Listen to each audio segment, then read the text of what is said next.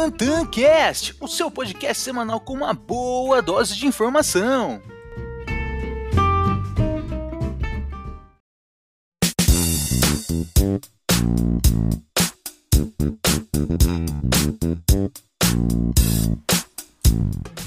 Muito bom dia, boa tarde e boa noite.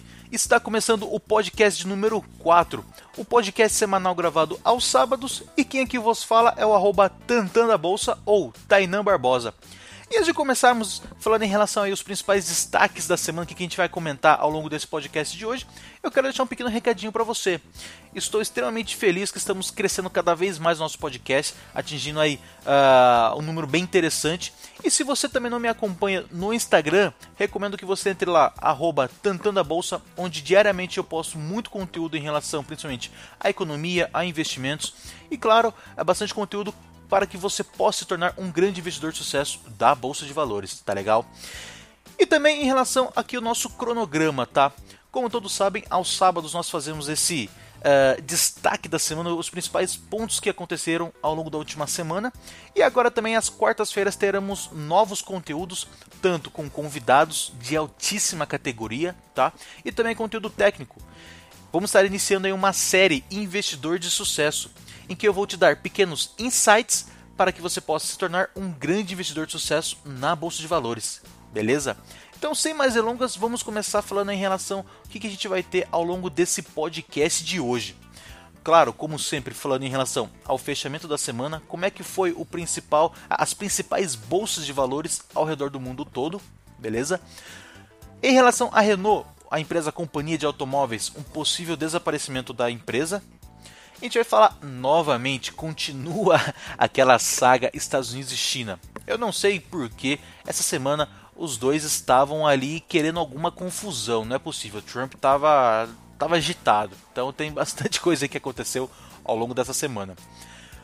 Em relação à China também, a gente teve uma facilitação aqui em relação às exportações do Brasil para a China. Então a gente vai comentar um pouquinho em relação a essa facilidade aí. A nova linha para micro e pequena empresa tenta facilitar a liberação de recursos, ou seja, uma nova linha de crédito para essas empresas. Leilão de linha do Banco Central, que vai acontecer nessa próxima semana. Seguro-desemprego do Brasil e também um novo relatório emitido pela equipe de research do BTG Pactual em relação à Petrobras, Petro 4. Então tem muito conteúdo hoje, se prepara. E para começarmos nosso Tantancast de hoje, claro, vamos estar falando em relação ao fechamento das principais bolsas de valores ao redor do mundo todo. Essa semana foi um mercado bem volátil, porém, uh, em sua grande maioria, foi uma semana positiva. Já no fechamento do pregão da última sexta-feira, do dia 22 de maio, S&P 500 fechou com uma alta de 0,24%, Dow Jones fechou em menos 0,04%, a Nasdaq fechou com uma alta de 0,43%. As bolsas europeias, a Alemanha fechou com uma alta um pouco tímida de 0,07%, Reino Unido fechou com uma queda de menos 0,37%, acompanhado da França, que fechou com uma queda eh, também tímida, porém em 0,02% de queda. As bolsas chinesas elas apanharam bastante, fechando com uma queda em média de menos 2% aproximadamente. Já o nosso Ibovespa aqui, ele fechou no campo negativo, porém teve uma recuperação ao final do pregão. O mercado ele acabou abrindo já na sua máxima do dia e caiu menos 1,64%. Porém, ele acabou voltando para os 82 mil pontos e com uma queda de menos 1,03%.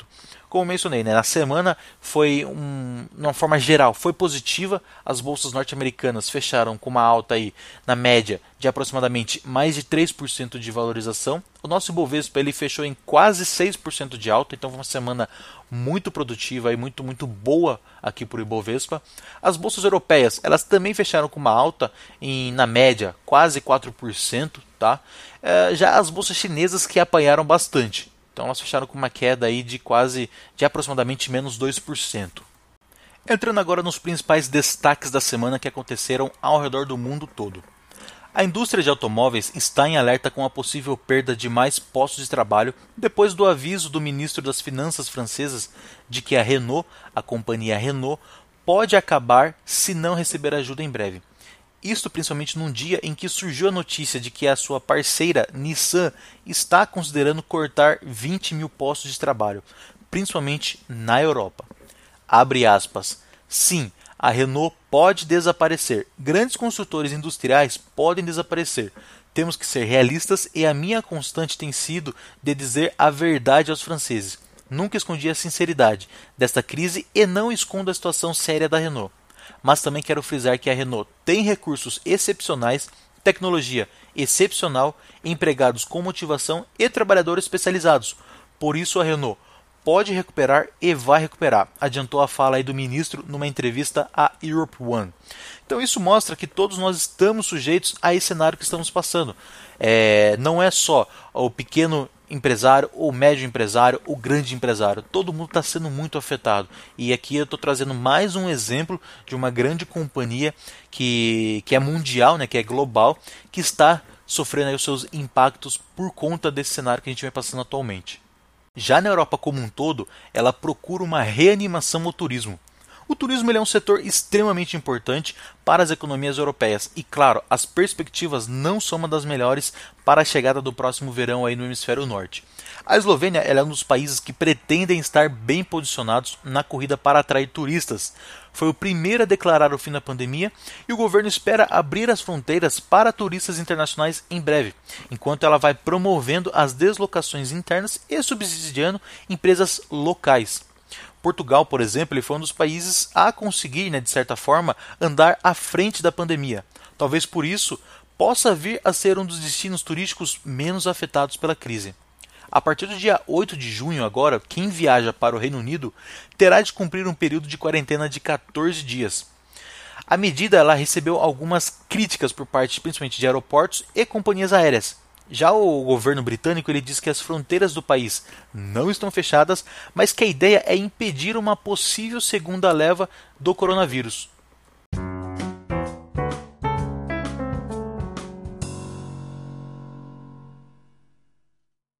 E se você gosta de uma boa série, é, já está entediado, já cansou de. Já, já, finalizou todas as séries do Netflix, eu tenho uma série ótima para você. Ela está agitando o mercado assim absurdamente. Estados Unidos e China, a saga continua. Brincadeiras à parte, né? Mas uh, essa semana Trump ele estava afim de uma briga, não sei porquê. Ele anunciou que estava vendendo armamentos para Taiwan e é basicamente o sonho da China, né? O sonho dourado de poder incorporar Taiwan, como o caso de Hong Kong. E claro que a China não ficou quieta, né? Em resposta disso falaram, abre aspas, se isso se concretizar, vai afetar toda e qualquer conversa que nós estamos tendo para a melhora das relações comerciais, fecha aspas. Ou seja, Trump basicamente mexeu no fiotinho do ninho ali dos caras. E, e não só isso, né, não contente, Trump novamente tuitou acusando a China de matar milhares de pessoas ao redor do mundo por conta do vírus. E óbvio que a China não fica quieta e sempre responde no mesmo tom, no mesmo nível, né? E depois de tudo isso, a China deseja alterar toda a regra de segurança de Hong Kong. A China irá impor uma nova legislação nacional de segurança sobre Hong Kong, após os protestos causados pró-democracia lá do ano passado, em 2019. Né? Muita gente acabou acompanhando isso. E isso levou Trump a dizer que reagiria, abre aspas, de maneira muito forte contra a tentativa de controlar cada vez mais a ex-colônia britânica, que é Hong Kong. Ou seja, os dois estavam a fim de uma bela treta semana. Por isso que as bolsas chinesas acabaram derretendo. Eu não sei se o Trump ele estava tava entediado ali na sua quarentena, o que estava acontecendo. Só sei que o cara queria tacar um pouquinho de lenha aí nessa fogueira. Então, se você curte aí, tá, tá querendo uma série para agitar a sua, sua quarentena, acompanha essa guerra comercial Estados Unidos e China que tem, puta, tem muita coisa aí para acontecer ainda. Os caras na semana anterior, até trouxe aqui para vocês, né? Estavam dando uma apaziguada, nos bastidores estavam conversando, alinhando, tendo aquela calmaria. E vem essa semana agora dar esse baque essa semana para poder dar aquela agitada, enfim. Então tem tem muito episódio ainda dessa série. Enquanto a China está brigando né, com, contra os Estados Unidos, ela está de bem com a gente aqui no Brasil. Dois pontos que foram positivos para o Brasil em relação à importação de insumos nossos à China. Ela tinha antes uma política, digamos que rigorosa em revisão e fiscalização de todo o minério de ferro que chegava ao país. E isso por questões burocráticas, jurídico-comerciais e relações externas fazia com que esse processo de importação demorasse. E com essa flexibilização, a Vale, né, aqui no Brasil, será afetada positivamente, pois isso irá acelerar esse processo, agilizando a nossa exportação até a China. E outro ponto positivo também foi que a China também não renovou a política de salvaguarda em que aumentava as tarifas de importação de açúcar, da cana-de-açúcar. Ou seja, esse não aumento de tarifa fará com que o Brasil eleve ainda mais as vendas para os países asiáticos. Então isso é extremamente positivo aqui para o nosso, nosso lado, né?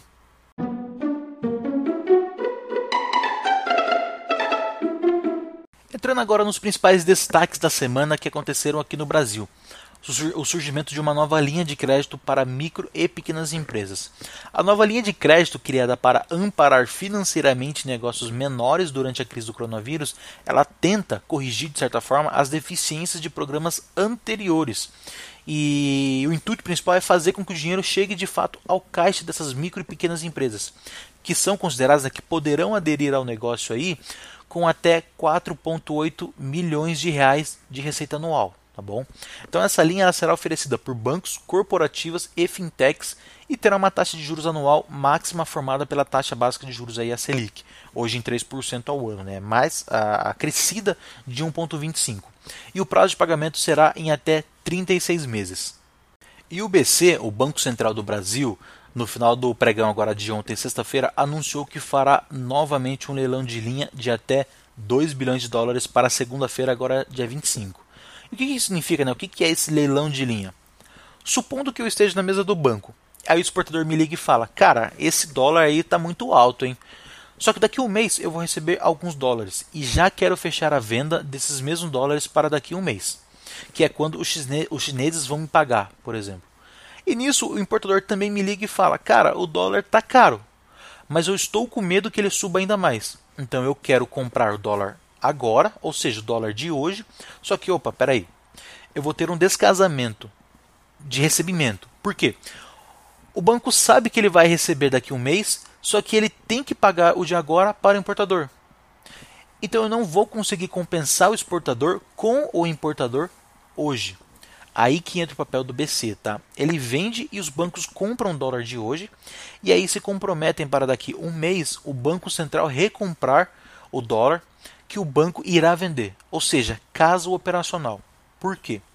Os bancos compram um dólar hoje e vendem para os importadores daqui tantos dias. Eles recebem dos importadores e vendem para o Banco Central de volta. Então, basicamente, o BC ele está emprestando dinheiro para o mercado financeiro.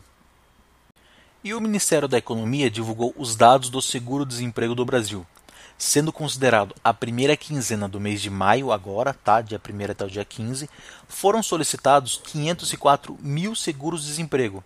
E no mesmo período do ano de 2019, ou seja, a primeira quinzena de maio de 2019, nós tínhamos 286 mil pedidos. Considerando desde o dia 1 até o dia 1 de janeiro até o dia 15 de maio de 2019, 1 de janeiro até 15 de maio de 2019, nós tínhamos o pedido do seguro-desemprego para aproximadamente 2 milhões e 600 mil pessoas. E neste ano, aproximadamente 2 milhões e 800 mil pessoas. Então isso mostra que vem subindo consideravelmente. Tá? Também tivemos a divulgação de um novo relatório da equipe de research do BTG Pactual em relação à Petrobras. O BTG renovou sua recomendação de compra com um ajuste do preço-alvo para R$ 28,00 o preço da ação da companhia. Após aí um período né, de alta volatilidade devido aos impactos do Covid-19, o consumo global de combustíveis e um choque no fornecimento causado pelo desentendimento ali temporário lá da Arábia Saudita com a Rússia, parece que o pior momento ele já passou, né, principalmente no mercado de petróleo. Os maiores países consumidores de petróleo agora estão vendo suas taxas de infecção em declínio, ou seja, tendo aquela diminuição das contaminações, e a demanda deve iniciar uma recuperação gradual. No relatório divulgado, eles mencionam, abre aspas, a longo prazo permanecemos conservadores e acreditamos que a empresa deve continuar se adaptando a um novo normal. Vemos que está bem posicionada a Paraíso, sustentando por seus ativos de exploração e produção de alto nível. Fecha aspas. Então esse foi uh, o posicionamento do BTG Pactual em relação à sua nova, uh, ao seu novo relatório de recomendação da Petrobras.